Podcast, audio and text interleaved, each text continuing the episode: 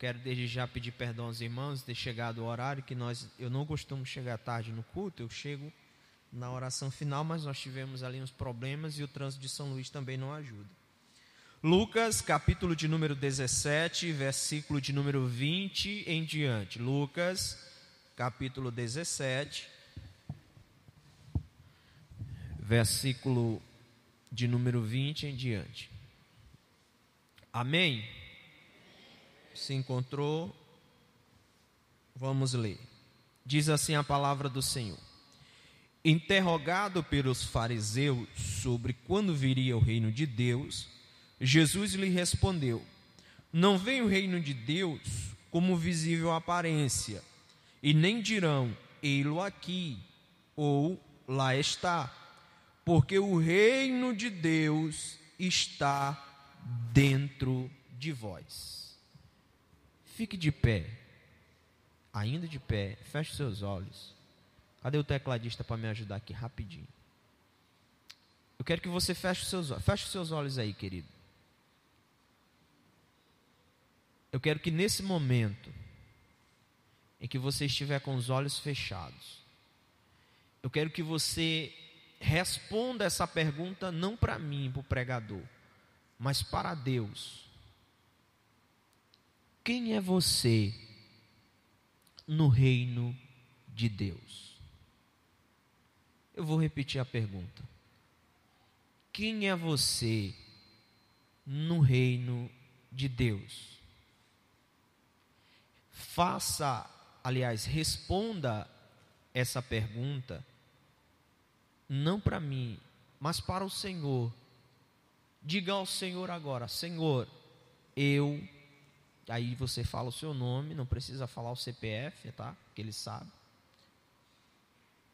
diga: Eu sou isso no teu reino, ou eu acho que eu sou, eu me considero isso no teu reino, ou eu não sinto que sou isso no reino de Deus. Responda essa pergunta agora, essa máxima que Deus está te ouvindo nesse momento. E nesse momento, Ele quer ouvir a tua resposta.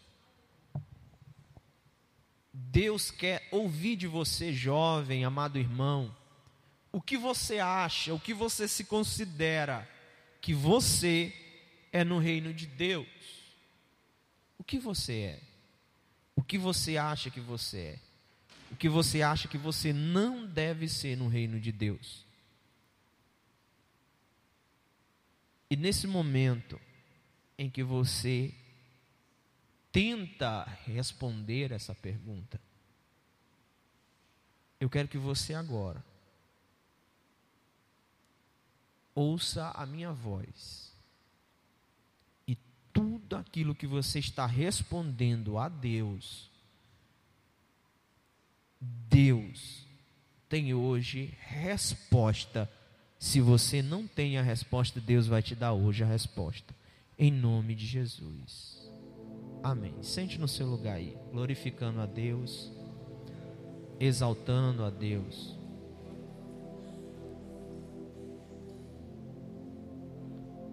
Glória a Deus. Amém, queridos? Amém. Pois bem, o texto que nós acabamos de ler ele é um texto muito interessante, porque Jesus está no meio de uma ministração. E no meio da ministração, no meio de um sermão, ele vai falar, ele vai curar. Jesus está em um culto. E de repente, neste culto, os fariseus chegam para ele e dizem assim: é, ao melhor, eles pensaram e disseram: vamos perguntar para ele, porque ele está sendo considerado o rei dos judeus. Então nós vamos interrogá-lo, porque existe o reino, o reino que nós estamos vivendo, o rei Herodes constituído por César, tem Pilatos, tem Herodes, tem todo mundo aí. Então, nós vamos perguntar para ele, já que ele se considera o rei dos judeus, e ele é o filho de Deus, e ele está dizendo que é o filho de Deus, e que há um reino, né? Então nós vamos perguntar para ele aonde está o reino, porque aí ele vai dizer, olha, o reino é esse reino aqui, esse reino que Herodes é o rei. Então, se esse é o reino de Deus, e eu sou filho de Deus, e Deus não está aqui, e na ausência do rei quem comanda é o seu filho, então ele vai dizer, ele vai ser pego na nossa pergunta e vai dizer que o reino de Herodes é o reino dele, e aí a gente condena ele. E aí nós vamos fazer com que ele diga, blasfeme contra Herodes e cometa um crime. E aí nós vamos mandar matá-lo. Só que, isso é a conjecturação, só que eles não estavam falando com alguém qualquer. Eles estavam falando, ou eles iriam falar, com um homem de mais ou menos 30, 32 anos, que quando criança ensinou os rabinos. Imagina você, cantoneto de Deus, tentar pegar Jesus. Jesus estava sabendo. Aí eles chegaram e fizeram a pergunta: e onde é o reino de Deus? Aí ele responde: ele vai dizer, olha, o reino de Deus não é aparente, não é material, não é visível, não é palpável. O reino de Deus não vai ter um CEP, não vai ter um endereço, não vai ter uma conta no Instagram. O reino de Deus, ele não é limitado. Ele está dizendo que Jesus está dizendo: vocês não vão dizer ele ali ou ele aqui, porque o reino de Deus não tem limites. O reino de Deus é eterno. Só três irmãos entenderam. O reino de Deus é eterno. E ele, Jesus, vai dizer assim: vocês não poderão dizer que o reino de Deus tem limite. Pelo contrário, o reino de Deus está dentro de vós. O reino de Deus está dentro de vós. Só olha para o irmão, só olha para o irmão e diz para ele: Eu sou o reino de Deus. Eu acho que o irmão não entendeu o que você falou. Os fariseus queriam saber e você já tem a resposta. No reino de Deus, não é o reino da Dinamarca, não é o reinado da, da rainha Elizabeth II, não é o reinado do príncipe Eduardo, não. O reino de Deus é você, sou eu, nós somos o reino de Deus. Aí Jesus vai dizer o seguinte: o reino de Deus está dentro de vós ou está dentre vós. Aqui no texto em português está assim, dentro de vós. Aí nós entendemos que o reino está aqui, ei, o reino de Deus está dentro de mim, está no meu coração. O que Jesus está dizendo aqui tem duas vertentes. Primeiro, dentro de vós, o termo grego quer dizer o seguinte: que o reino de Deus habita em vocês. E a segunda vertente é que o reino de Deus está no meio de vocês agora. Ele está dizendo: o reino de Deus, que sou eu, está aqui. E aí, eles querem saber aonde está o reino. Só que a pergunta que os fariseus fazem tem um certo sentido, por quê? Porque eles querem saber aonde está esse reino. Porque identificando aonde está o reino, se identifica quem faz parte dele. Porque se você souber aonde é a África, você vai saber quem são os africanos, sim ou não? Se você saber, se você conhecer aonde está a Inglaterra, você vai saber quem são os ingleses. Só que Jesus vai dizer assim: o reino de Deus não tem limites. O reino de Deus, aí Jesus vai agora transcender para os nossos dias. Ele vai dizer: o reino de Deus não está limitado a Jerusalém, não está limitado a Israel. O reino de Deus está por toda parte, em todo lugar, a todo aquele que for chamado filho de Deus e que me aceitar como único e suficiente Salvador. Esse é o reino de Deus.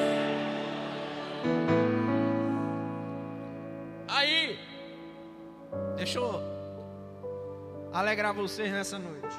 O reino de Deus é para quem está conectado com Ele. Só uns dois estão, né? Mas tudo bem. Aí a pergunta que você fez para você aí: quem sou eu no reino de Deus? Ou que somos nós no reino de Deus, porque se eu identifico aonde está e o reino de Deus está por toda parte, está dentro de mim, eu tenho que identificar quem eu sou no reino de Deus, porque existe um rei, e esse rei tem súditos que o servem. Então, quem eu sou no reino de Deus?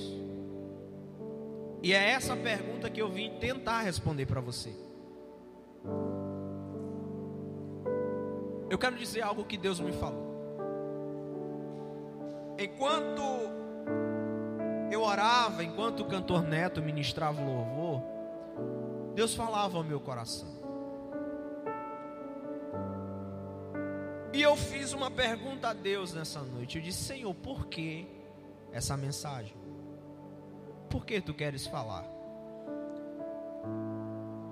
E eu passei esses dias todos sem a resposta. E quando o cantor Neto ministrava, o Senhor me respondeu a pergunta. E o Senhor estava dizendo ao meu coração, irmãos da coordenação, que há jovens aqui, que há irmãos aqui nessa noite, que vêm para a igreja, adoram a Deus, mas que não sabem o seu lugar no reino. E mais, jovens que estão passando por crise de identidade, que não sabem quem são. E Deus dizia mais: eles estão com os ombros sobrecarregados de dúvidas, a ponto de achar que o errado é o certo. E o que Deus quer fazer nessa noite é mostrar para você quem você é e o que você é para Ele.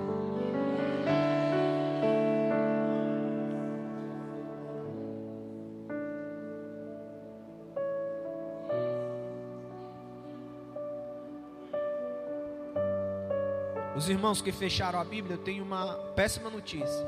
Eu vou usar ela, tá?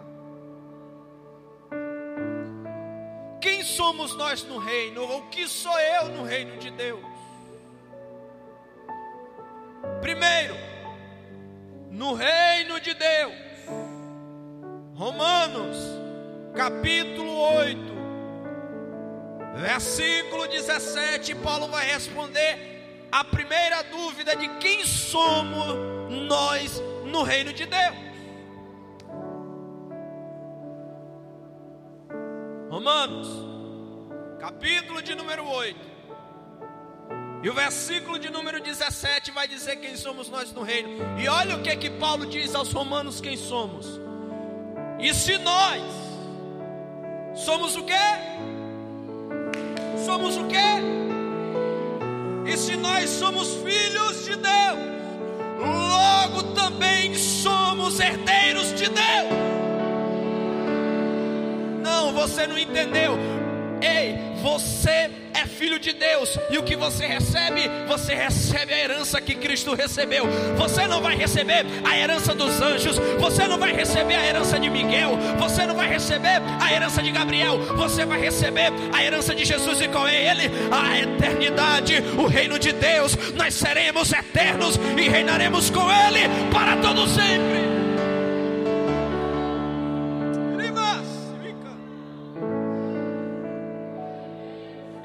Dizer: herdeiros também, herdeiros de Deus, co-herdeiros de Cristo. Se é certo que com Ele padecemos, olha só, para que também com Ele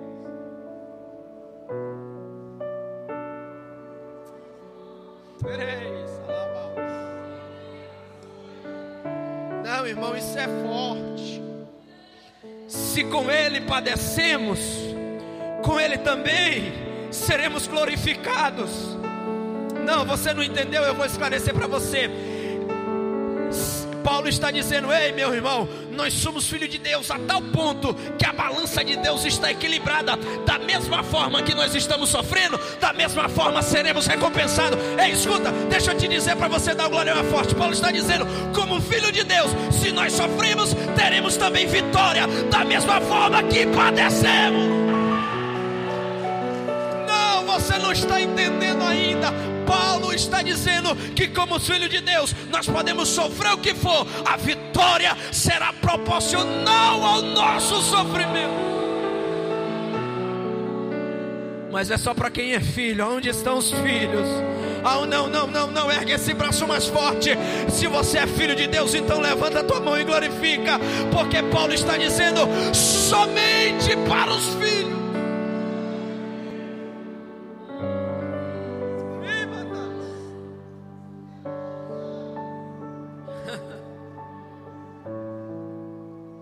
Que dê tempo chegar ao final dessa mensagem.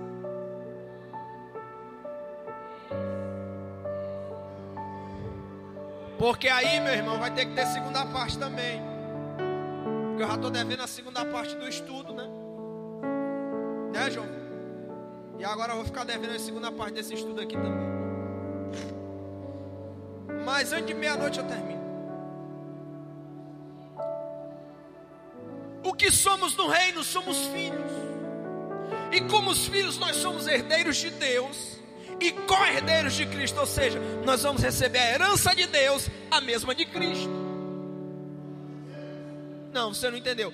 Você não vai ter o corpo de Gabriel, você não vai ter o corpo de Miguel, de qualquer anjo, arcanjo, você não vai ter nenhum corpo de querubim. O seu corpo será o mesmo corpo que João viu na ilha de Patmos: cabelos brancos como a alva lã, olhos como chama de fogo, os pés como latão reluzente, e a roupa, ei, nós e Cristo seremos iguais.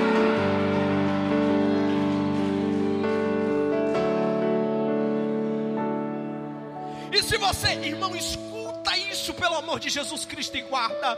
E se você está dizendo, ah, irmão, mas eu estou sofrendo, eu passo por tanta tribulação, eu passo por luta, eu passo por dificuldade. Parece que depois que eu virei crente a coisa piorou, o negócio arrochou. Ei, querido, Paulo está dizendo: se você está padecendo, tudo isso te prepara, porque a vitória será proporcional você não entender, ó, Paulo está dizendo: segura firme, aguenta mais um pouquinho. Mas você tá, tá, eu estou chorando, eu estou passando por vale. Segura, porque a vitória, a glória será muito maior do que você pensa, a glória será muito maior do que você pede, a glória de Deus será para você.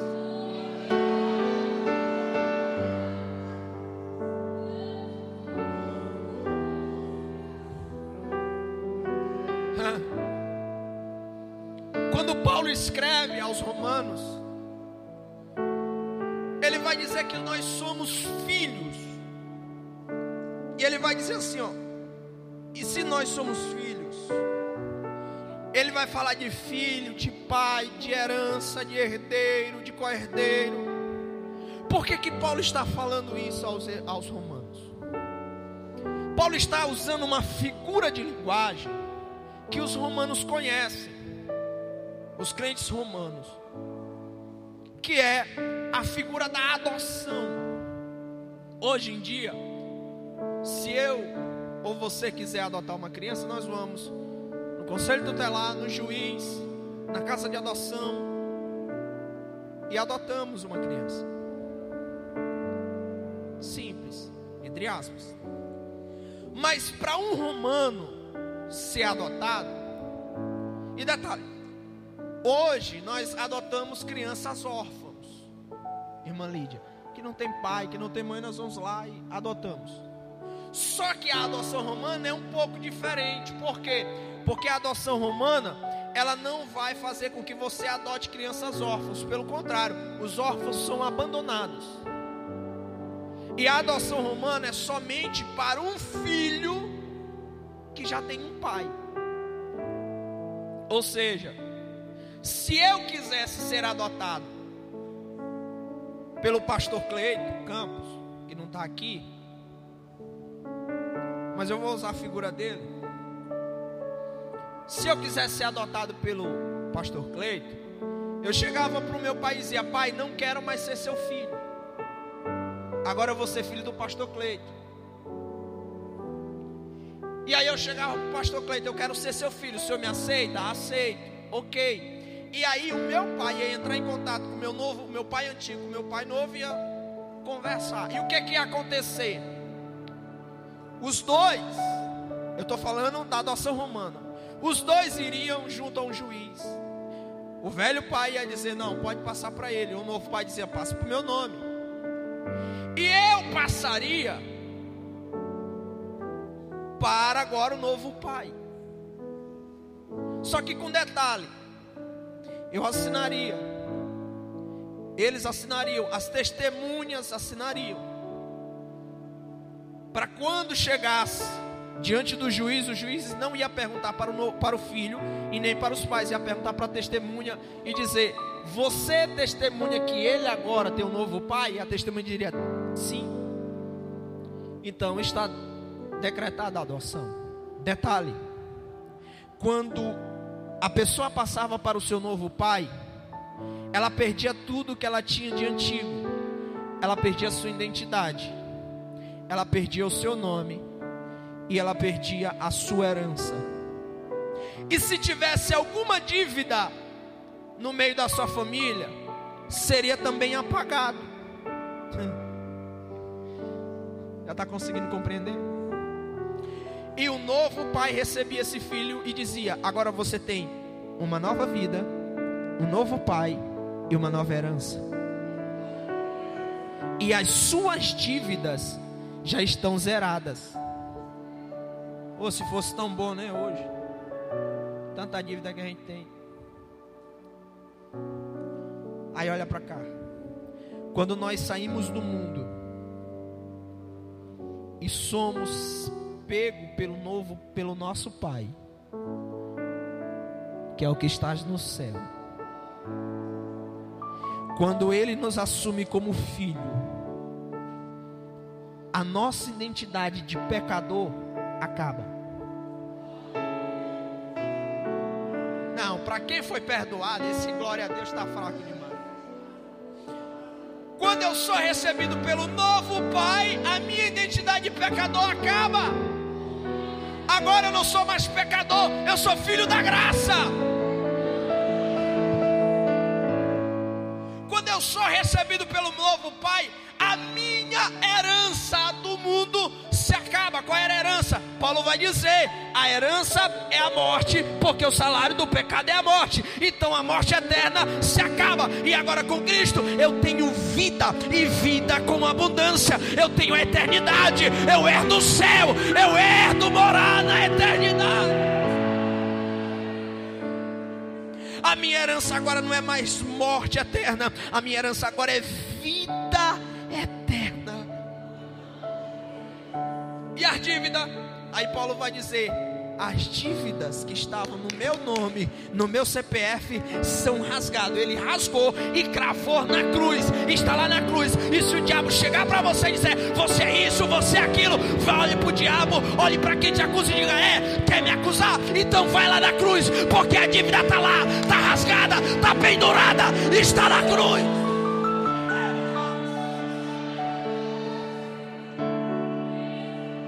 Deixa eu falar agora só para os jovens. Eu quero te dizer, jovem, que você, como filho, Jesus te resgatou. O mundo não tem mais poder sobre a tua vida. Você não é do mundo. Você não é aquele que quer ir. Você não é aquela moça que quer viver no mundo do jeito que o mundo quer. Não. Você agora vive do jeito que o Pai quer que você viva.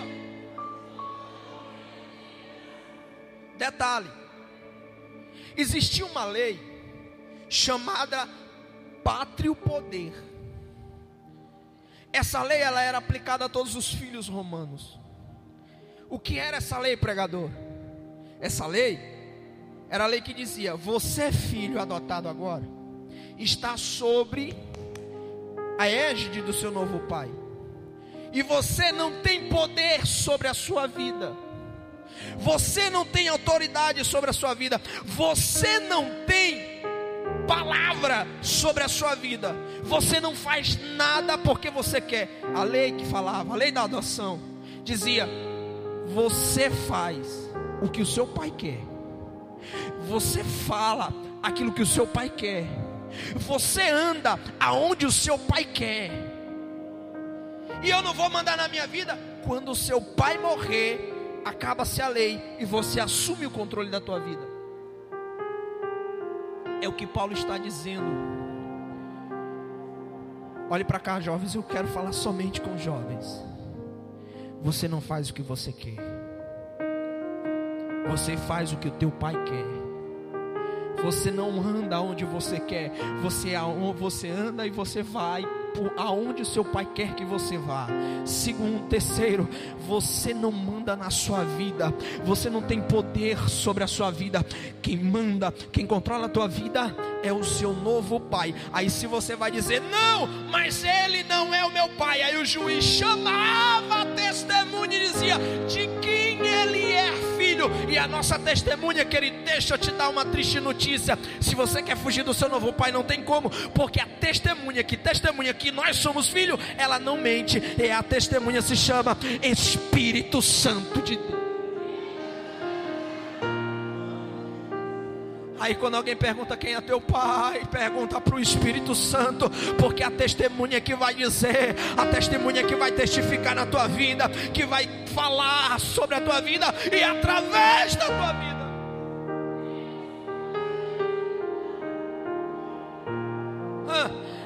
Pergunta: de quem que esse menino é filho? De quem que essa moça é filha? Aí você não vai precisar nem abrir a boca, porque o Espírito Santo através do jeito que você anda, através do jeito que você fala, através das atitudes que você tem, Ele vai falar ao mundo quem você é filho. E deixa eu dizer uma coisa: isso se chama testemunho cristão. Mas deixa eu correr, porque eu quero falar o que nós somos. Eu ainda estou no, no filho. Você é filho. O problema, queridos, é que nós aceitamos a Deus, irmã Lídia, e queremos fazer o que, o, o que bem entender. Aí nós dizemos: Eu quero, eu vou fazer o que me dá na telha. Faz não. Eu vou dizer o que me der na telha. Diz não. Eu vou para onde eu quero. Vai não. Porque se você faz tudo isso e você diz que faz porque quer, fala porque quer e anda porque quer, é porque você não nasceu de novo e você não tem Deus como seu pai.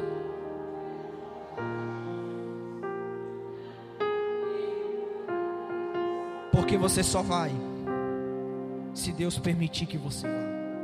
Você só faz se Deus permitir que você faça. Não, mas é porque quem manda na minha vida sou eu. Se você manda na sua vida, então as consequências do que você faz, quem vai responder é você. Agora, se Deus manda na sua vida e você faz o que Deus manda, as consequências que virá sobre você, quando vier, você vai dizer: Meu Deus, e Deus diz: Deixa comigo que o teu pai sou eu, eu assumo a parada. Não, você não entendeu, irmão. Eu estou dizendo que toda situação adversa que vier, Deus vai dizer: Meu filho, quem te mandou fui eu. Deixa que eu assumo esse negócio.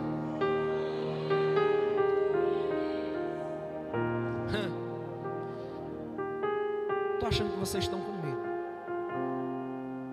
Eu paro ou continuo? Segura mais um pouquinho. Mas se quiser, eu paro aqui na gente ora. Fala para o teu irmão aí, irmão, Vai apertar. Ih, já estão com medo. Então diz assim, continua. Quando você faz o que Deus quer, Ele resolve a parada, meu filho. Tem vários exemplos na Bíblia, vou te dar um. Pedro, Tiago, João no barquinho. Ei, vocês aí. Por não, Senhor. Eu estou vindo de uma oração. Vocês têm como fazer um, um mandado meu? Jesus agora. Pega esse barco e passem para o outro lado. E o Senhor, deixa que eu vou daqui a pouco. Vocês vão. Entra todo mundo. A turma toda. Aí pega o barco. Rapaz, vai fazer o que Jesus manda, vai ser só bênção. Eu acho, pensamento meu. Pedro, eu acho que ele vai multiplicar mais. Que nada, mano. Se chegar lá do outro lado, ele vai levantar muito aleijado, fazer muito cego. E a gente vai estar junto, a gente vai estar No meio do lago, uma tempestade. Pá. Chuva, vento, o barco balança. A Bíblia vai dizer que ele já vem quase virando. Eu posso imaginar Pedro zangado, dizendo: Rapaz, a gente fez o que ele quer, ele está nessa situação. Tira a água, Pedro. Senão, quando ele chegar aqui, eu vou dizer umas coisas para ele. Aí Jesus deve ter olhado dizendo assim: Estão no meio de uma tempestade. Jesus não tem barco, só tinha aquele barco. E eles estão fazendo o que Jesus quer. E o barco quase naufragando. Aí Jesus diz assim: Vou resolver a parada.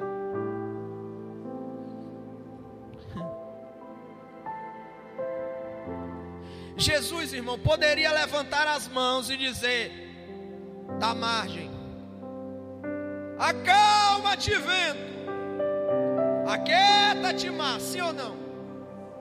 Lógico, mas Jesus olha para a água e diz assim: H2O.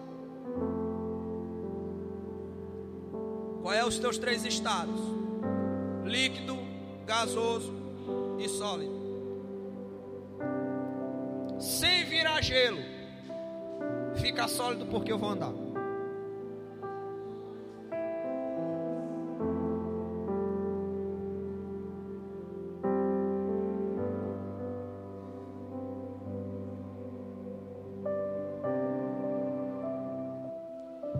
Se a água pudesse perguntar, dizendo assim: Mas Jesus, por que esse negócio? Por quê? Porque quando tem alguém fazendo o que eu quero em situação adversa, a água vira passarela para mim. Tá, eu vou simplificar para você. Quando você faz o que Deus quer e mesmo assim passa por situação, Ele vai fazer o impossível, o improvável só para te salvar, porque você faz o que Ele quer. Você não entendeu. Eu vou simplificar mais ainda. Eu estou dizendo que se você está fazendo o que Deus quer e mesmo assim está passando pela tribulação, pelo mar revolto, pelo mar quase virando, Ele está dizendo assim: você está fazendo o que eu mandei você fazer. E quem faz o que eu mando não fica à deriva, não morre na tempestade. Eu vou te salvar. Ah, você pode aplaudir Ele porque Ele é poderoso.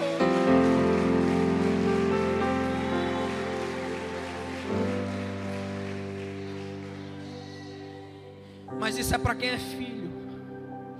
E a gente diz assim: Senhor, estou quase morrendo. Eu poderia dar muitos exemplos, mas eu vou correr porque o horário já está avançado. E depois eu volto para dizer a segunda parte.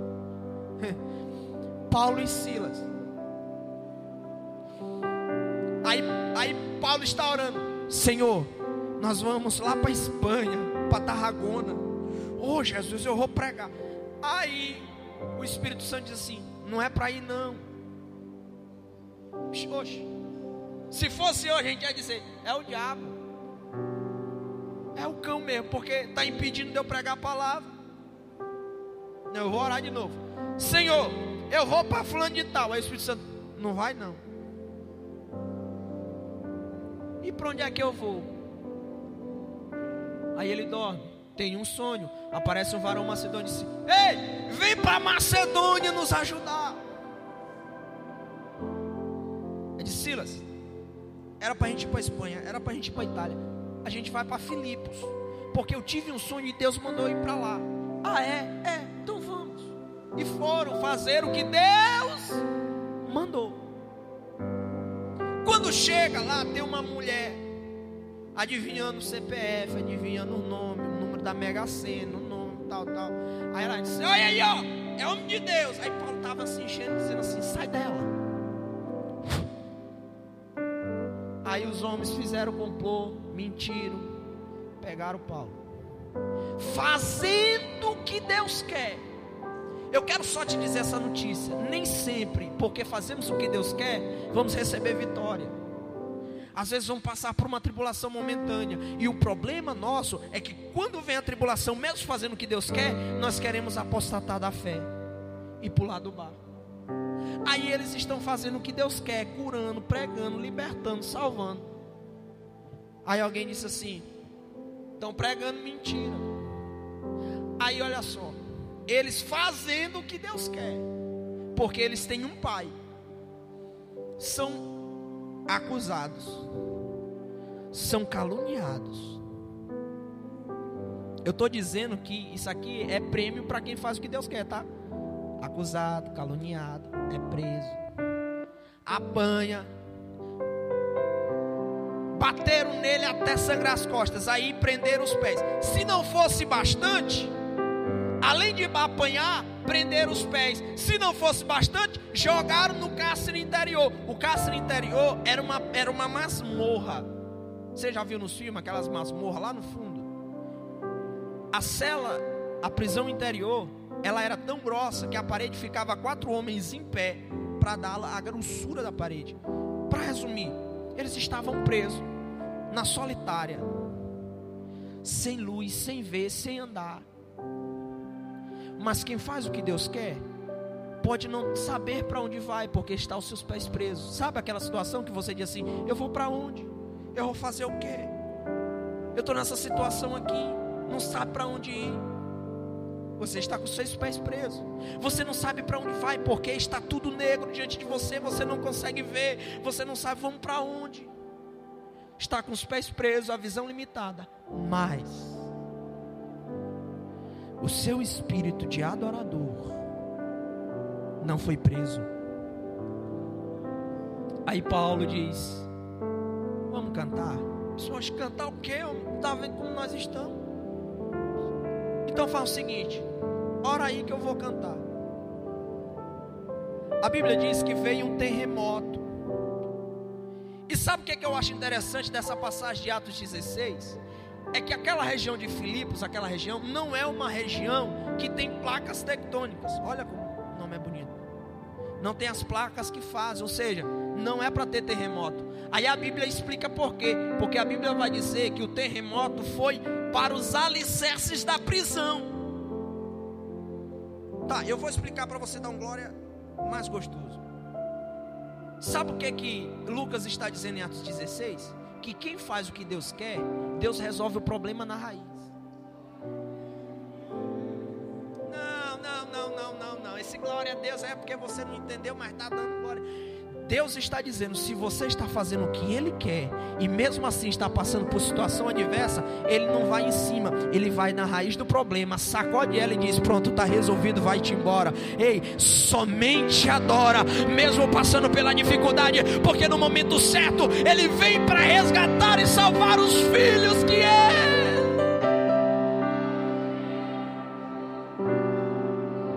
Tinha mais, mas eu vou pular que somos no reino. Além de filho, nós somos servos de Deus. Gálatas capítulo 5, versículo 13, Paulo vai dizer o seguinte: Porque vós, irmãos, foste chamados à liberdade. Não usei da liberdade para dar ocasião à carne. Sede antes servos um dos outros, pelo amor. Ei, nós somos servos não só de Deus, mas nós somos servos dos nossos irmãos. E Paulo está dizendo: é para servir o seu irmão com amor. Diz para o irmão aí do lado: agora pega.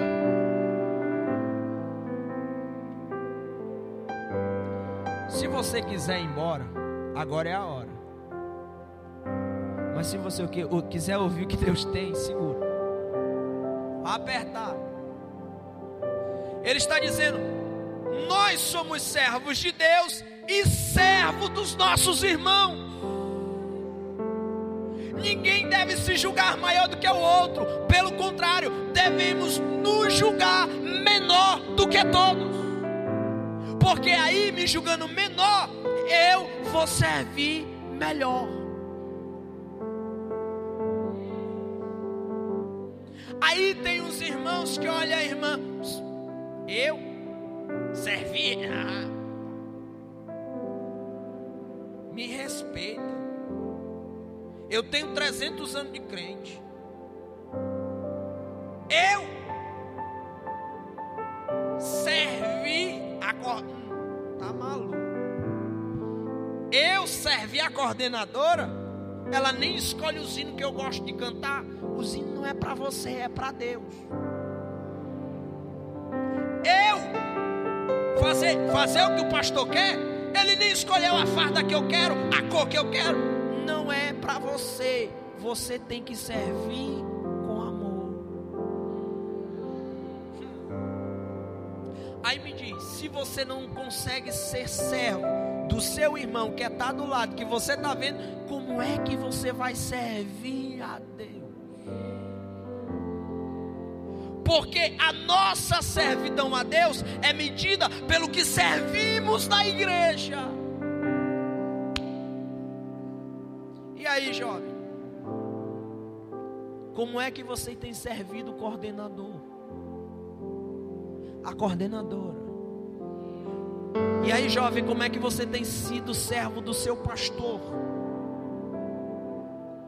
Não, mas eu sou crente, mas não é desse jeito não. E como é? Não, porque eu canto, eu prego. E se eu não for, ninguém toca, porque quem manda lá nos instrumentos sou eu. Se não for, ninguém toca. Pronto, acabou. Menino mimado. Se você não quer, Deus levanta outro, mas a obra não para por conta de você. Eu falei que ia apertar, você quis ficar. Não, se eu não for, não tem culto. Quem disse? Se o culto é para Deus e não para você. Ah, se eu não estiver nessa igreja, a igreja não manda. A igreja não é tua, está dois mil anos antes de você nascer. E se você morrer amanhã e Jesus não voltar, a igreja continua servindo, crescendo, porque a igreja não é só a igreja de Deus, Ele é o dono da igreja.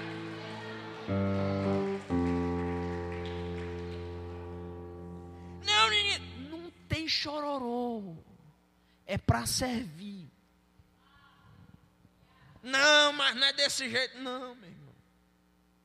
Agora deixa eu te dar uma boa notícia. O escritor aos Eclesiastes vai dizer o seguinte: Eclesiastes 9:10. Tudo quanto vier à tua mão para fazer, fazer conforme as tuas forças. O escritor está dizendo: se você é servo de Deus, então sirva a Deus conforme aquilo que você pode. Ei, Jesus está dizendo para você nessa noite, querido e querida irmã, jovem, Jesus está dizendo: você tem que servir, mas dentro do seu limite. Você tem um limite, você tem as suas forças, então faz de acordo com as suas forças. As tuas forças dá o quê? Dá para cantar o hino? Canta o hino. As tuas forças é só para limpar a cadeira? Então limpa a cadeira. As tuas forças é só para ficar como porteiro? Seja porteiro. As tuas forças é somente para escrever um texto e mandar no WhatsApp da internet? Então faça. Mas não faça além daquilo que você não pode fazer, porque o trabalho será trabalho vão. Não faça menos do que você pode fazer, porque se você fizer, você está enganando a Deus. Aí ele vai dizer: porque toda obra da sua mão, 1 Coríntios 15, 18, não será vão no Senhor. Como servo de Deus, no reino de Deus, que é invisível, está dizendo: Eu, como servo, terei a minha recompensa e não terei a recompensa do pastor Cleito, não terei recompensa da irmã Jaciane, não terei recompensa, não, a recompensa que tu faz para o reino de Deus vem do próprio Deus. Eu vou pular. O que somos no reino? Anota aí, hein? Vai cair no Enem. Somos filhos. Somos servos. E terceiro, no reino de Deus, além de filhos e servos, nós somos soldados do reino de Deus.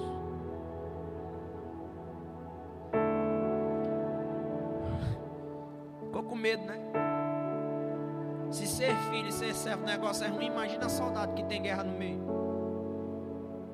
Eu quero profetizar muitas guerras na tua vida, amém? Foi uma amém assim.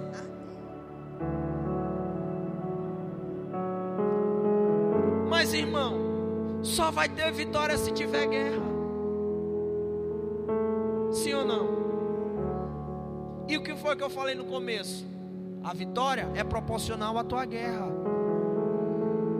Se a tua guerra é na tua família, a vitória de Deus para a tua casa vai ser salvar toda a tua família. Não, você não recebeu, então amém. Mas quem recebeu, recebe aí, porque Deus vai salvar a tua casa. Se a tua batalha é que você não arranja emprego porque é servo de Deus, então te preocupa que Deus vai abrir uma empresa que só tem servo de Deus, você vai entrar lá, porque a tua vitória será proporcional à tua luta.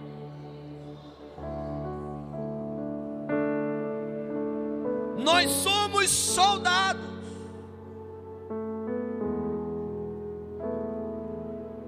Paulo vai escrever a Timóteo dizendo, 2 Timóteo 3, versículo 2 Timóteo 2, versículos 3 e 4, ele vai dizer o seguinte: Tu, pois, sofre as aflições. Ei, olhe para cá, irmão. Se eu sou filho, eu sofro. Se eu, ser, se eu sou servo, eu sofro. Se eu sou soldado, eu sofro. O que é que Paulo está dizendo com tudo isso? O sofrimento é parte do processo da vida cristã. E Jesus mesmo disse: No mundo tereis bonança. Foi assim. Ele disse o que? Tereis? Tereis o que? Se Jesus está dizendo, aí ele diz: Mas tenha bom ano, porque eu venci o mundo. Sabe o que, é que ele está dizendo com isso? Jesus está dizendo: vocês terão aflições, mas eu estou com vocês e eu sei a fórmula para vencer o mundo. E eu estou com vocês. Acabou. Sofre as aflições como um bom soldado. Olhe para cá, jovens. Um bom soldado não milita e nem se embaraça com negócios dessa vida, mas ele está a fim de agradar aquele que lhe alistou para a guerra. Ei, Paulo está dizendo para Timóteo o seguinte: Timóteo, você é soldado, vai ter guerra, vai ter luta, e no meio de tudo isso, não para com os negócios da vida. Você tem que viver a vida, mas não tem que parar, porque você está desempregado. Continua militando. Você não tem que parar a obra de Deus porque tem alguém te caluniando. Você não tem que parar a obra de Deus porque ninguém te dá oportunidade na igreja. Você vai ter aflição, você vai ter guerra, você vai ter luta, mas não é para parar por conta dessa vida. Ah, irmão, eu tô tão desanimado porque eu não tenho, eu não tenho namorado, eu não tenho uma namorada. Vou deixar de servir a Deus, querido. Não é para desembaraçar. Deus cuida daquele de quem cuida do reino de Deus. Buscai primeiro o reino de Deus e a sua justiça, e as demais acho interessante desse texto que ele diz assim: as demais vos serão acrescentadas. A pergunta é: quem vai acrescentar se eu estou ocupado com o reino? Quem vai acrescentar é o dono do reino. Jesus está dizendo: se você se preocupar com o meu reino, o resto que você precisar, eu cuido. Eu vou profetizar nessa noite para você. E eu quero te dizer que aquilo que você precisa, Deus vai cuidar, Deus vai mandar, Deus vai providenciar. Porque enquanto você cuida do reino, Deus cuida de você. Enquanto você cuida do reino, Deus providencia para você. Enquanto você cuida do reino, Deus manda a dispensa para você. Enquanto você cuida do reino, Deus guarda você.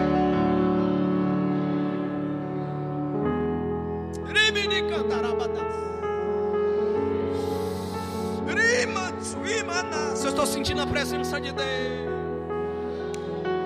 Deus está me dizendo, meu filho, tem pessoas aqui preocupadas com coisas a mil. Deixa eu te dizer, cuida do reino, cuida do reino, que Ele cuida de você, cuida do reino, que Ele responde por você, cuida do reino, que Ele abre a porta para você.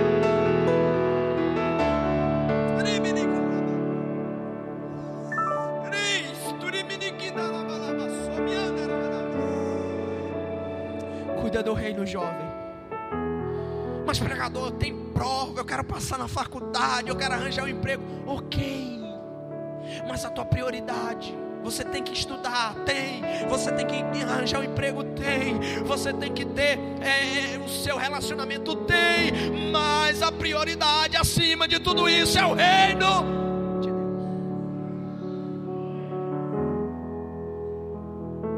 Eu terminar agora.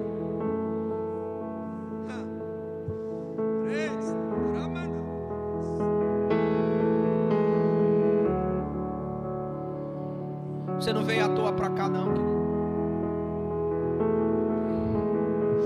Você não sabe o quanto meus ossos estavam queimando em chegar aqui. Na hora que eu estava vindo, eu dei uma acelerada no carro, que a irmã Raquel, minha esposa, disse: Meu filho, se acalme. Eu disse: Não, não vou me atribular mesmo, não. Eu estava com vontade de chegar aqui, porque Deus está falando com pessoas.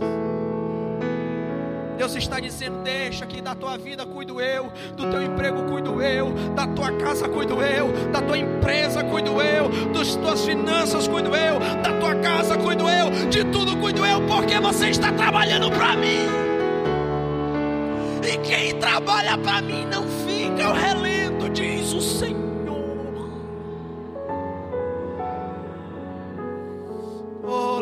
Mão nessa noite, por gentileza. Eu quero profetizar que tem resposta de Deus para a tua vida.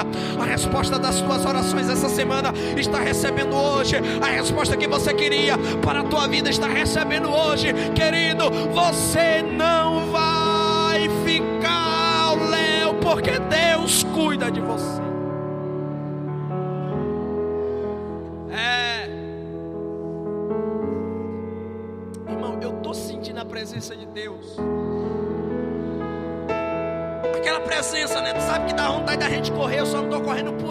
E por educação. Mas se eu pudesse, eu estava marchando aqui, ó. Porque eu estou sentindo a providência de Deus. Deus está dizendo para você: hoje eu estou entrando no negócio. Hoje eu estou entrando nessa situação. Hoje eu estou dando livramento. Hoje eu estou derrubando o gigante. Hoje eu estou passando por cima da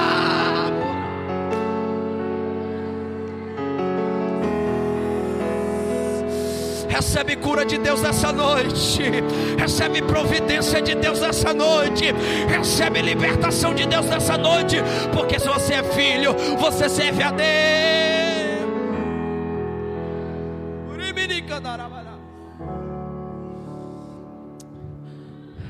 Olha Deus puxando o teu filho. Irmão, Deus está mandando eu profetizar isso. Tem salvação para tua casa chegando. Tem salvação para tua casa, irmã. Ele sabe quantas vezes tu orou, jejuou, entrou em propósito, está quase desistindo, já disse assim: Eu não vou orar mais, vou deixar Deus trabalhar, pois você fez a melhor coisa, você está deixando Ele trabalhar, e agora Ele está dizendo: Eu entro nessa situação porque agora é comigo. Deus está dizendo: se você recebe esta palavra, segura. Ele está dizendo: essa peleja não tereis que pelejar. Agora eu assumo, agora eu assumo, diz o Senhor.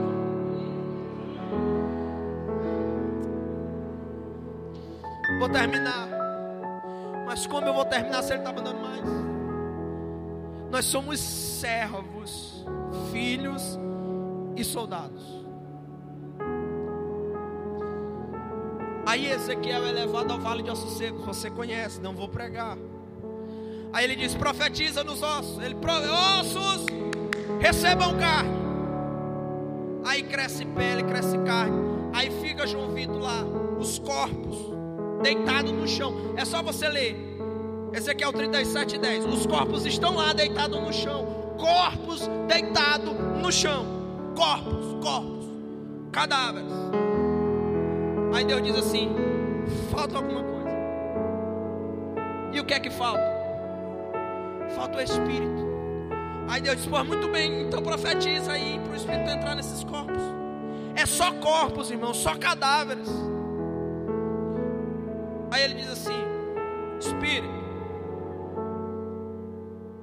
entra.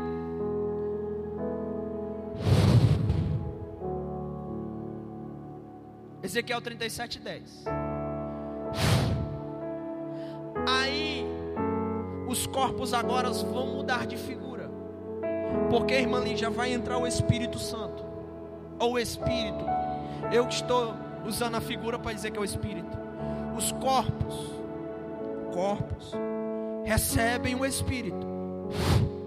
Aí o versículo de 10 de Ezequiel é sensacional. É versículo dessa passagem é o 10.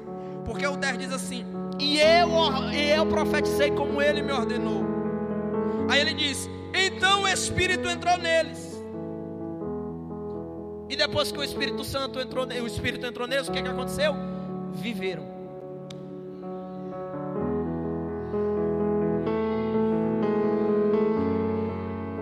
Homem sem o Espírito Santo de Deus está morto. Você passou da morte para a vida quando o Espírito Santo passou a habitar em você. Você acredita? Glorifica o nome do Senhor.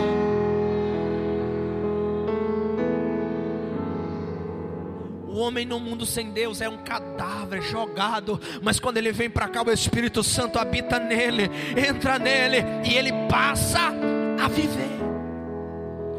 Aí Ezequiel vai dizer: Eu profetizei e viveram. Irmã Jacene, só tem vida quem tem um espírito. Ei, jovem, você quer ter vida? Tente viver a vida do espírito. Ah, irmão, acabou? Quem diz? Ele diz assim, ó, versículo 10, Ezequiel 37, 10. E viveram e se puseram de pé. Agora, escuta, diz assim para o teu irmão: essa é forte. Diz, diz que eu estou empolgado. Se eu pregar até meia-noite, não, vou fazer a vigília aqui. Essa é forte. diz assim: e se puseram de pé. Diz para teu irmão: você só está de pé.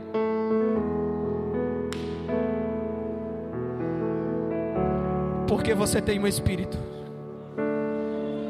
Aí você pode dizer: já era mesmo para mim ter morrido, já era para mim estar agora num caixão ou debaixo de sete palmos, já era para mim ter morrido daquela doença ou daquele acidente, já era para ter morrido da depressão, da angústia. Por que, que eu não morri? Aí você diz assim: meu Deus, por que, que eu ainda não morri? Porque você tem o Espírito de Deus, você tem o Espírito de Deus, você é o reino, ele está dentro de você.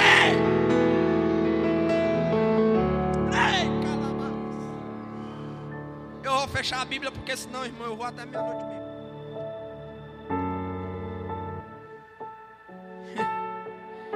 e terminou, né? Terminou nada. Por isso é que eu digo que esse versículo é sensacional. Com o Espírito, eles viveram, estavam de pé, e por último, quando Ezequiel olha, é um monte de corpos. Aí ele diz: entrou o Espírito, viveram, ficaram de pé. E agora não é mais corpos, eu estou vendo um exército.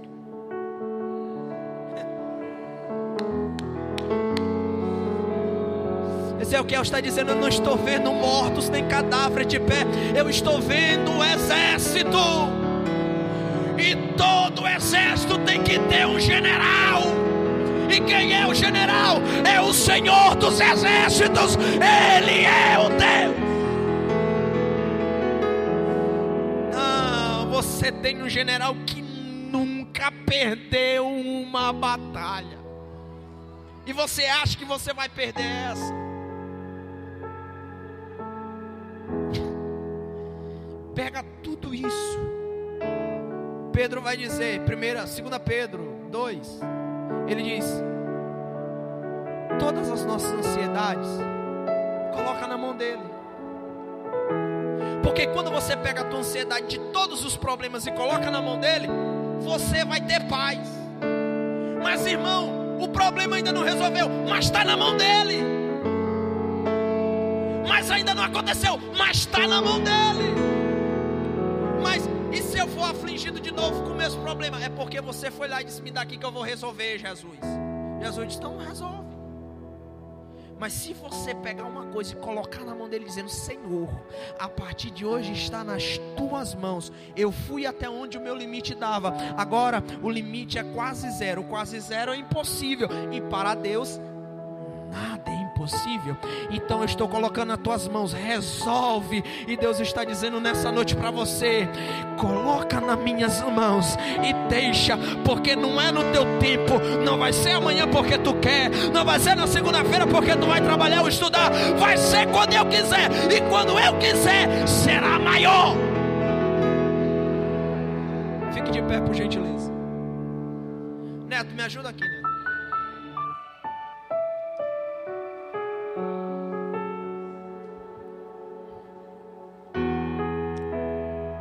Você é filho, onde estão os filhos de Deus? Você é servo de Deus, onde estão os servos de Deus? Você é soldado de Deus, onde estão os soldados de Deus?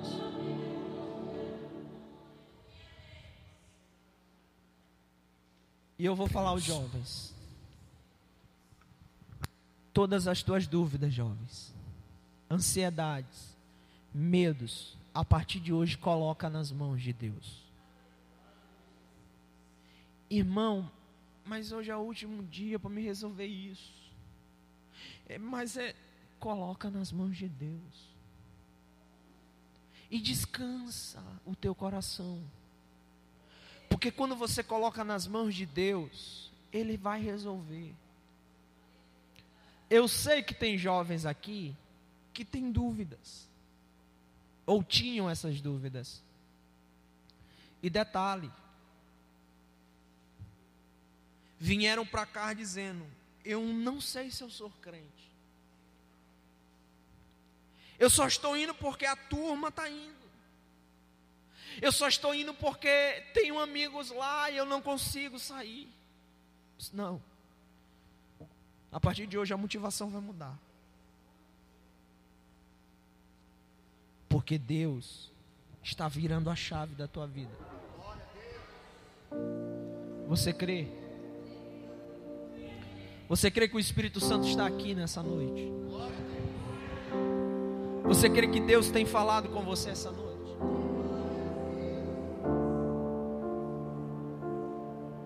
Eu quero nessa noite dizer para você uma coisa e vou encerrar. O nosso maior problema a respeito do reino é que nós achamos que nós que somos o rei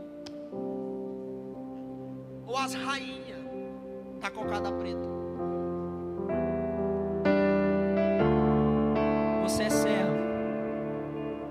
Você é serva. Deus hoje está te dizendo tudo isso agora é comigo. Por algum momento da sua vida você esqueceu o reino. Você focou em outras coisas, em outros problemas. E Deus só te olhando. Vem para cá.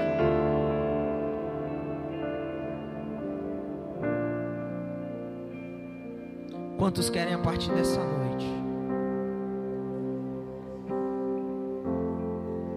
Receber a sua herança de filho, Quantos querem nessa noite receber a sua tarefa de céu? Quantos querem nessa noite receber a sua guerra particular ir para o campo de batalha e você só está de pé, você só está vivo, você só é exército de Deus, porque tem o Espírito de Deus.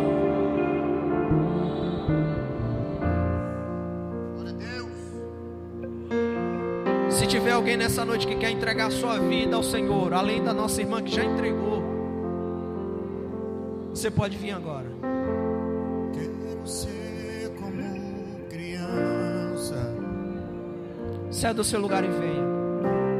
te amar pelo que é. Mas eu quero que você agora feche os seus olhos, por gentileza.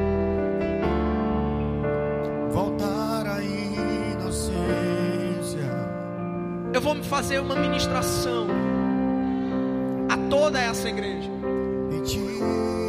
Mas Deus está me incomodando a respeito dessa juventude. E eu vou falar uma coisa para a coordenação. Esses jovens, irmã Jacinta, irmã Alessandra, irmã Josiel, a partir de hoje, não darão o mesmo trabalho que eles estão dando.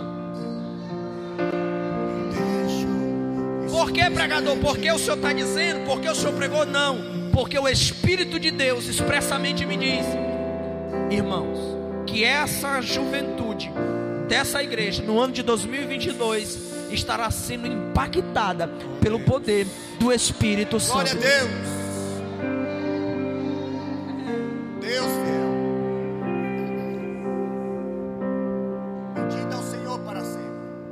Eu vou dizer mais, porque quem está dizendo sou eu, é o Espírito de Deus. Glória a Deus.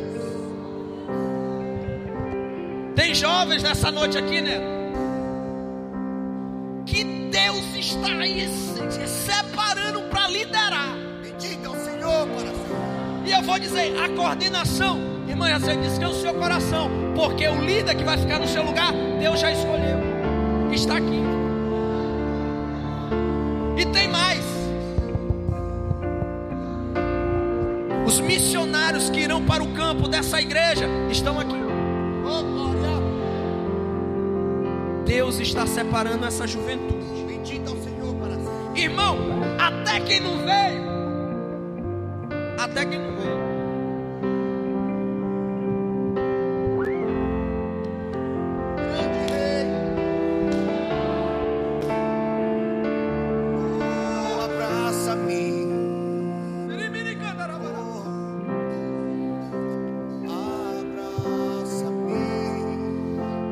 Você está sentindo a presença de Deus, glorifica o nome do Senhor. Deus te chamou para pregar a palavra e você está correndo. E Deus já tem te cobrado, porque Ele te chamou para você fazer o que Ele te chamou e você está se escondendo. Mas hoje Deus diz: hoje é o último dia, não corre mais, não foge mais, vai pregar minha palavra, porque eu te chamo. Alamai. Libiosia. Amaya saio, limiai. Bendito ao Senhor para sempre. Se Deus está falando contigo, então adore Ele. Glória. Glória. Eu vou falar, eu vou falar numa linguagem jovem, eu vou dar um spoiler. No meio dessa juventude, Assene, tem líderes, tem pregadores, missionários, pastores.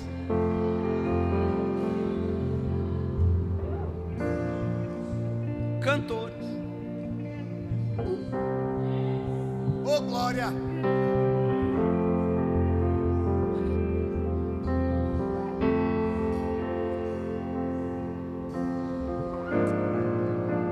Deus me mostra uma geração empunhando espadas. Glória a Deus. Uma geração empunhando a armadura de Deus. Glória a Deus. Essa juventude, irmão Josiel, irmã Alessandra, tem dado trabalho porque o inimigo não quer eles na presença de Deus, porque eles são potência. Alamai,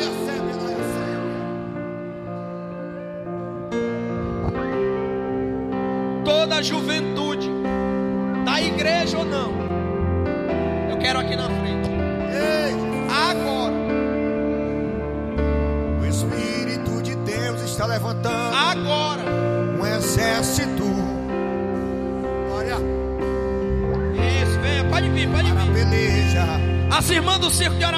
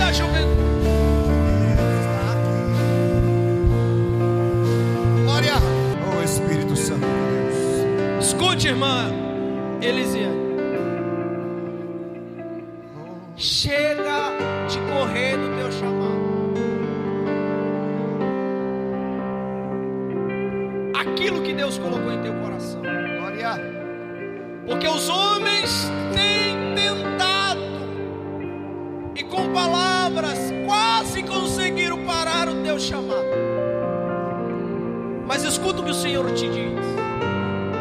Ele te trouxe nessa noite para te dizer: faz o que eu te chamei, prega a minha palavra. Mas Senhor, eu não, não, não, não tem desculpa, porque o mesmo Espírito que inspirou aqueles que escreveram é o mesmo que te dá a elucidação da palavra. Você não precisa ter medo de teólogo, de pastor, você tem aquilo que eu quero que você tenha: o Espírito de Deus.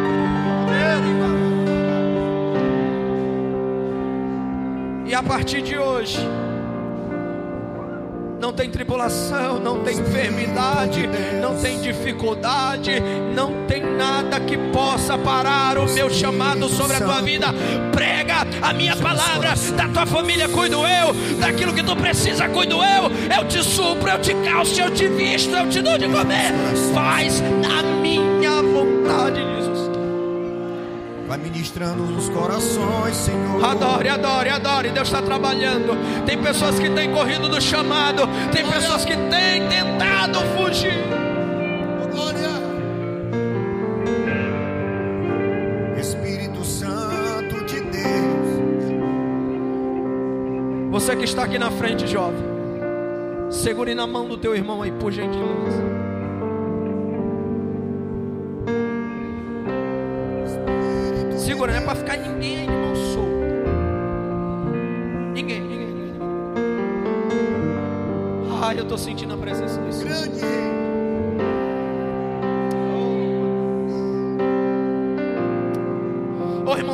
Logo. Eu quero ir para a pizzaria. Deixa a pizzaria para depois que Deus tem coisa melhor. Amanhã João Vitor paga pra gente. Glória a Jesus.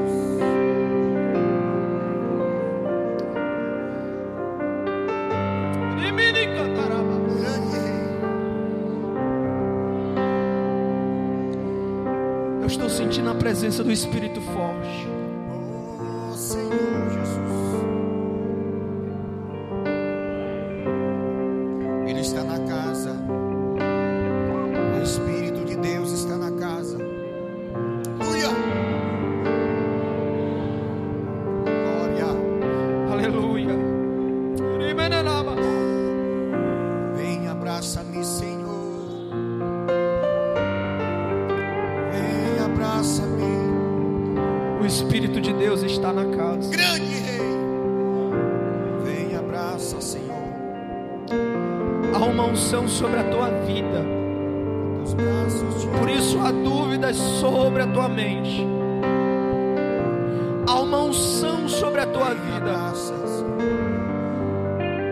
uma unção que Deus separou sobre ti.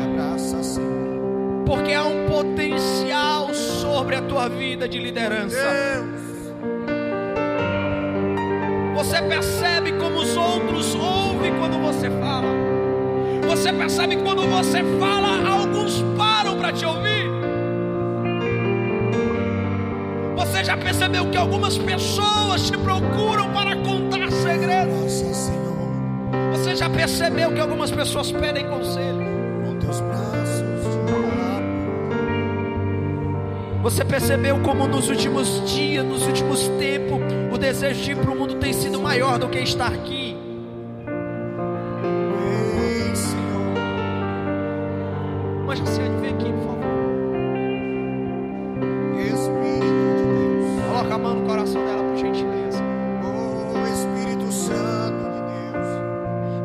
Desejo de ir embora deste lugar. Purifica os corações. Por isso é o desejo maior de ir para o mundo do que ficar aqui. Mas você diz, mas há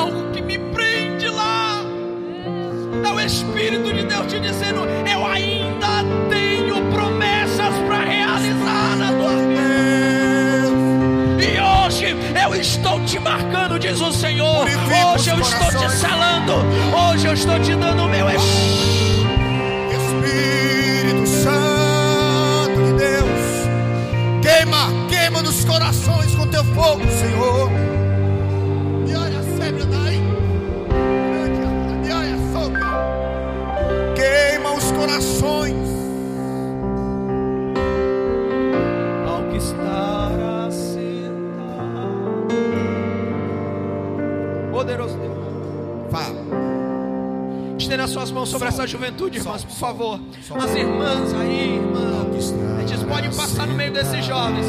Escute, jovens. Deus está separando vocês aqui.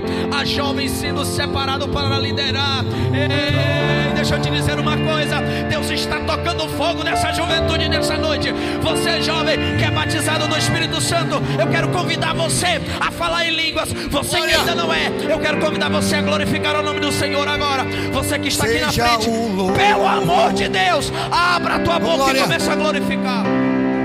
As irmãs do círculo de oração, os obreiros, estenda as mãos para cá. Vai pondo as mãos aí, irmã Jaciane, irmã Alessandra, irmã Lídia, por favor. glória. Passe no meio dessas moças aqui. E pondo as mãos sobre elas. Irmã Alessandra. As outras irmãs aqui da igreja, venham, irmãs, venham, venham, venham, venham. Deus Estou está pegando fogo isso. separando. Recebe a presença do. Espírito. Recebe a presença do Espírito. Recebe a Estou presença eu do te Espírito. Alabra como no céu, libiócia. Estou eu te separando no meio desta geração. Como profeta no meio desta geração.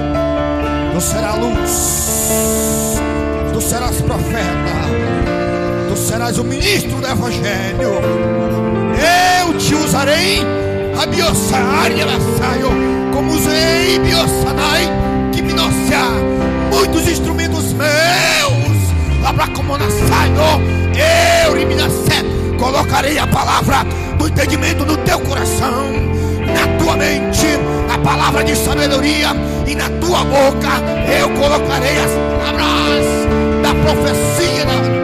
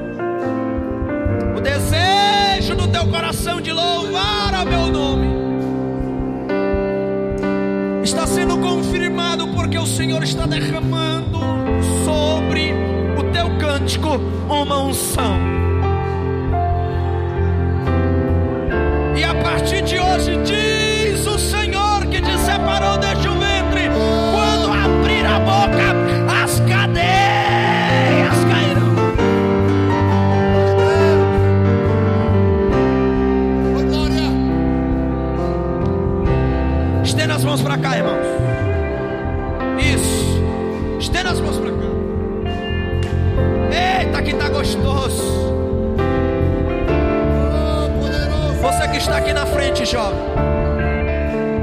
Bem baixinho aí. João Vitor, passa a bateria para outro e vem para cá para frente. Rápido, rápido, que eu quero terminar. Que tá terminando. Bora, meu filho. Bora, bora, bora, bora. Fica aqui na frente, João Vitor. Você que está aqui na frente, estenda suas mãos assim, ó. Estenda suas mãos assim.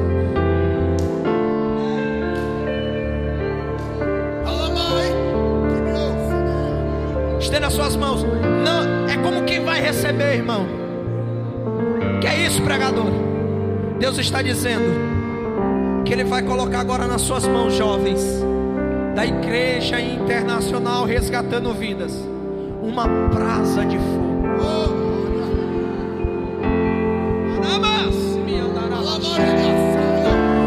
Deus está passando agora, isso, estenda as suas mãos para frente. Não recolhe não, meu irmão, por favor, estenda as tuas mãos. Se puder juntar as duas é melhor, porque Deus está dizendo: "Meu filho, eu vou incendiar essa juventude hoje. Eu vou tocar fogo nele." Se prepara. Estenda as suas mãos aos céus. Estenda as suas mãos aos céus, pelo amor de Deus, jovem. Estenda as suas mãos aos céus. A igreja entra em espírito de oração agora. Entra batalha agora. Batalha de oração agora, igreja. Oração, oração, oração. Feche os teus olhos, por favor. Feche os teus olhos, jovem. Não olha para mim, não. Pelo amor de Deus, não olha para mim. Entra agora em espírito de adoração. Isso. Isso. Feche os teus olhos. Isso. Ah, mas eu não tenho como ser chamado. Não tem mim. Porque você não tem forças. Quem te chamou foi o próprio Deus. Quem te separou foi o próprio Deus.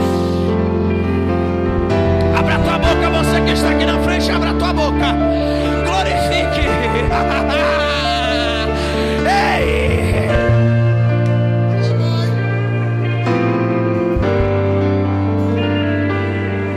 Eu vou dar um minuto para você adorar. Eu vou dar um minuto para você adorar. Vou dar um minuto para você.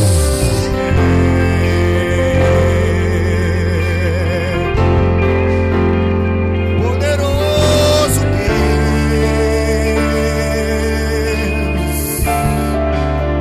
Deus. Só mais um minuto para você que está aqui na frente.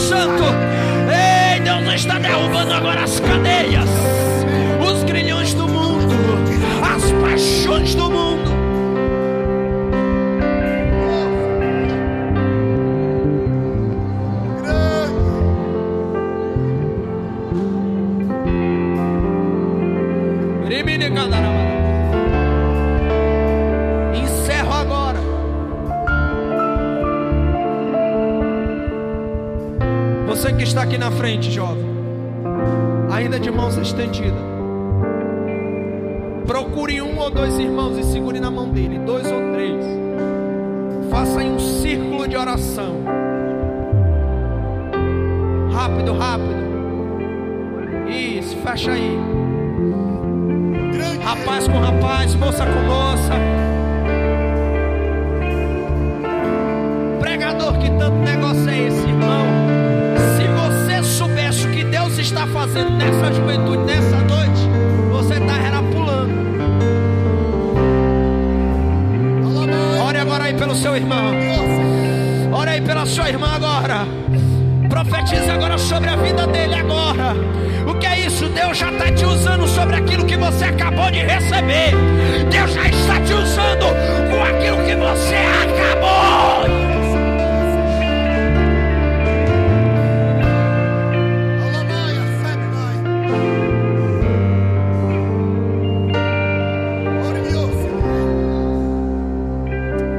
Deus tocando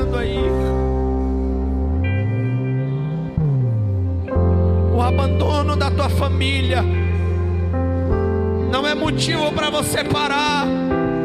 O abandono do teu pai da tua mãe, o abandono do teu esposo, o abandono do filho.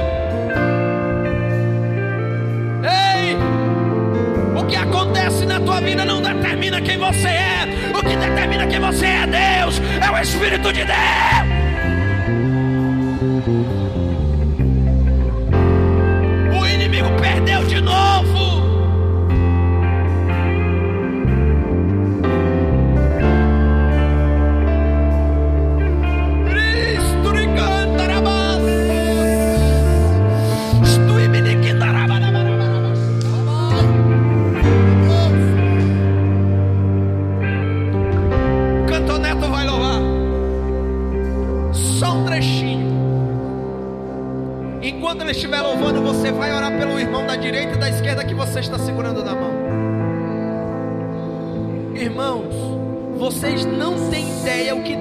Fazendo no meio dessa juventude.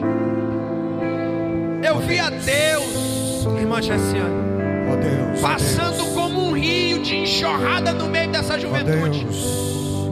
E junto com esse rio, quando passava, irmã Lídia, pelo meio dessa juventude, levava ídolos, levava sujeira, Deus, levava imundície. Ei, o rio da graça está passando sobre você, está levando todos os ídolos da tua vida. Receba a presença de Deus. Receba a presença de Deus. Receba a presença de Deus. Receba a presença de Deus. Espírito de Deus. Receba. O Espírito de Deus está aqui conosco. Então sinta a presença dele agora.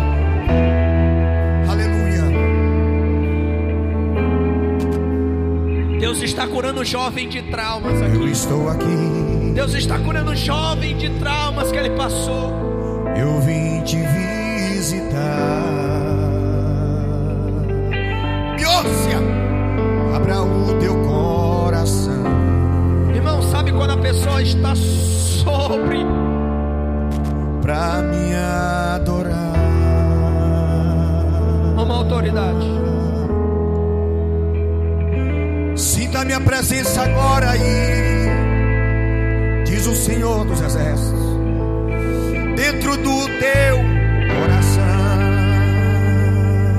Deus está passando com uma mão santa. como no dia de Pentecoste ali cheguei. Glória, glória, glória. Estou no meio desta congregação.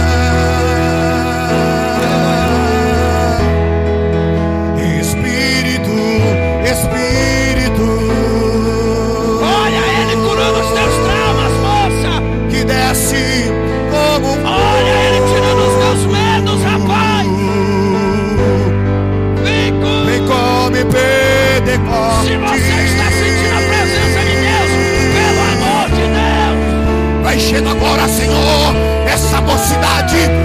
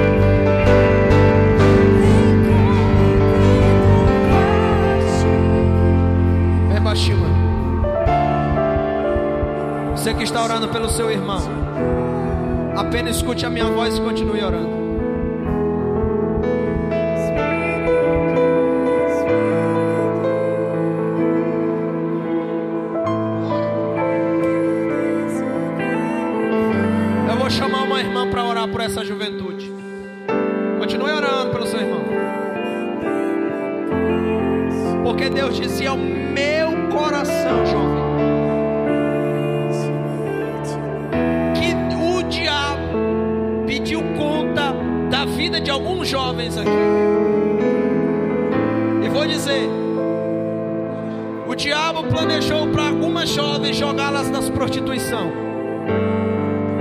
Alguns rapazes no mundo do crime.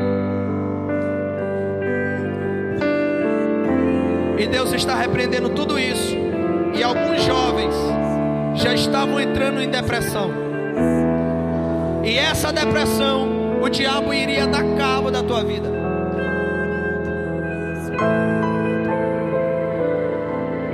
Bem o ministério de louvor. Deus me mostrava um rio. Sabe aquele rio de enxurrada? A água vinha limpa. Mas quando passava no meio dessa juventude, saía suja. E sabe aquela água que leva a enchente, que leva as coisas?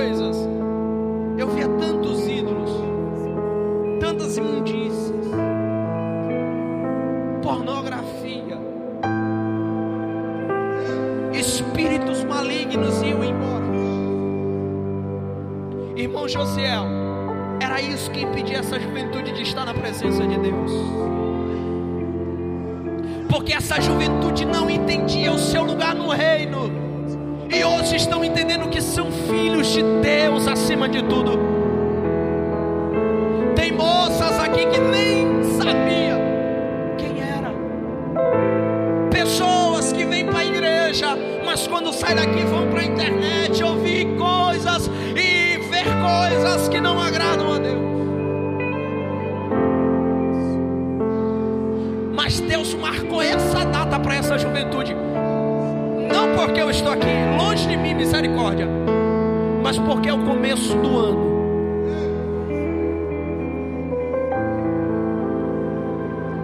Podem ter a certeza, meus irmãos, e guardam isto que eu estou falando. Não haverá mais dificuldade de procurar quem colocar para liderar essa juventude. Porque Deus está capacitando moças e rapazes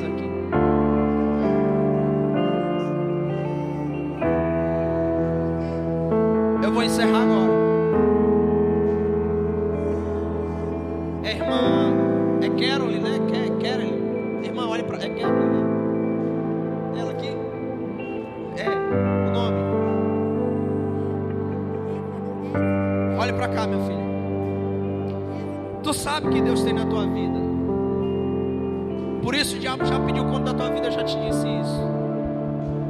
Mas há uma unção sobre a tua vida. Evelyn, obrigado.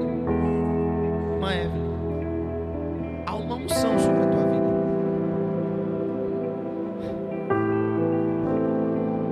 Sabe daquele sonho que tu já teve? Aquele.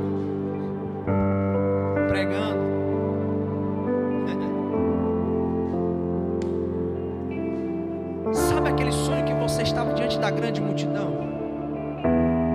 Aquele sonho que tu até hoje não conseguiu entender. E tu achava que era na área profissional.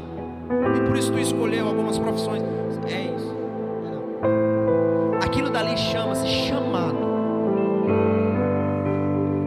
Há uma autoridade sobre a tua vida, Eva. Uma autoridade que o inimigo odeia que você use. Mas hoje, o rio de Deus passou e levou os ídolos, levou as dúvidas, levou até aquele interesse que tu tinha no teu coração por determinada pessoa. Não é de Deus. O que Deus quer de você é que você esteja na presença de Deus. E a partir de hoje, a partir de hoje, vai te usar com essa autoridade. E os sonhos que Deus tem te dado. Ah, os sonhos.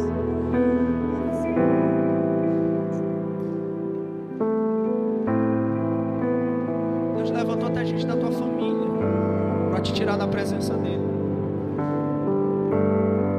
Deus te deu livramento de morte. Diabo disse: Hoje eu tiro a vida dela. E Deus disse: Não, tem uma promessa. É, meu filho, o negócio é pesado. E você já disse: Não quero mais ser crente.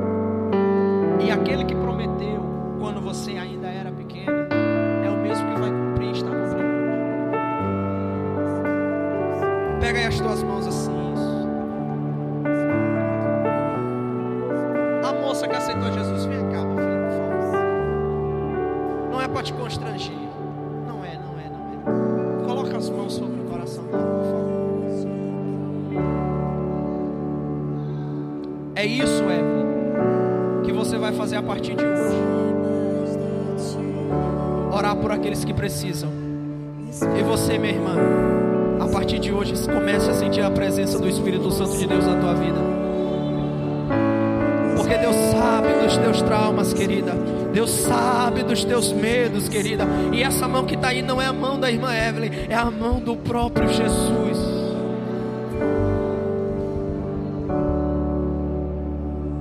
Ouve, ouve. Forças contrárias para você não vir a esse culto. Você desistiu, vem, não vem, vem, não vem, veio. Mas não foi você que quis vir, minha filha, foi Deus que te trouxe. Aleluia, Jesus. Ore por ela, Evelyn. E ministre sobre ela não só a salvação, mas o Espírito de Deus.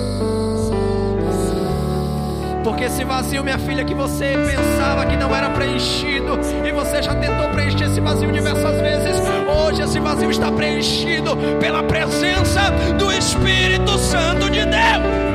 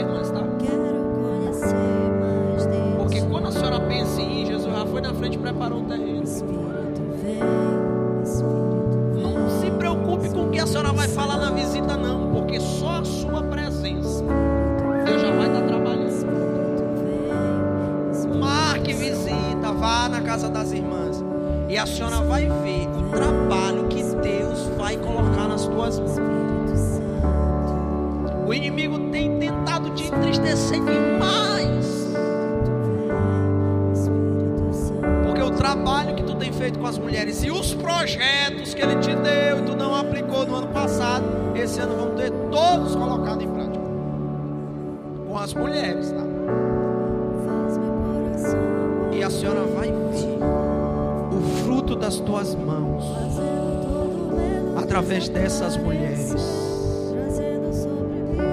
Porque haverá uma multiplicação de senhoras. E algumas irão dar testemunho te chamando de mãe. Porque tu será mãe, mãe, mãe espiritual de muitas.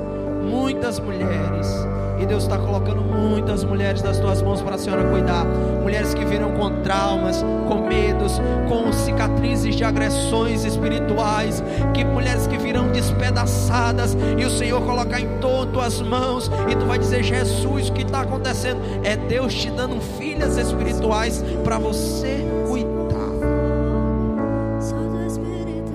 E Ele vai te dar a palavra em tempo oportuno. Jovens, feche os seus olhos. Pode.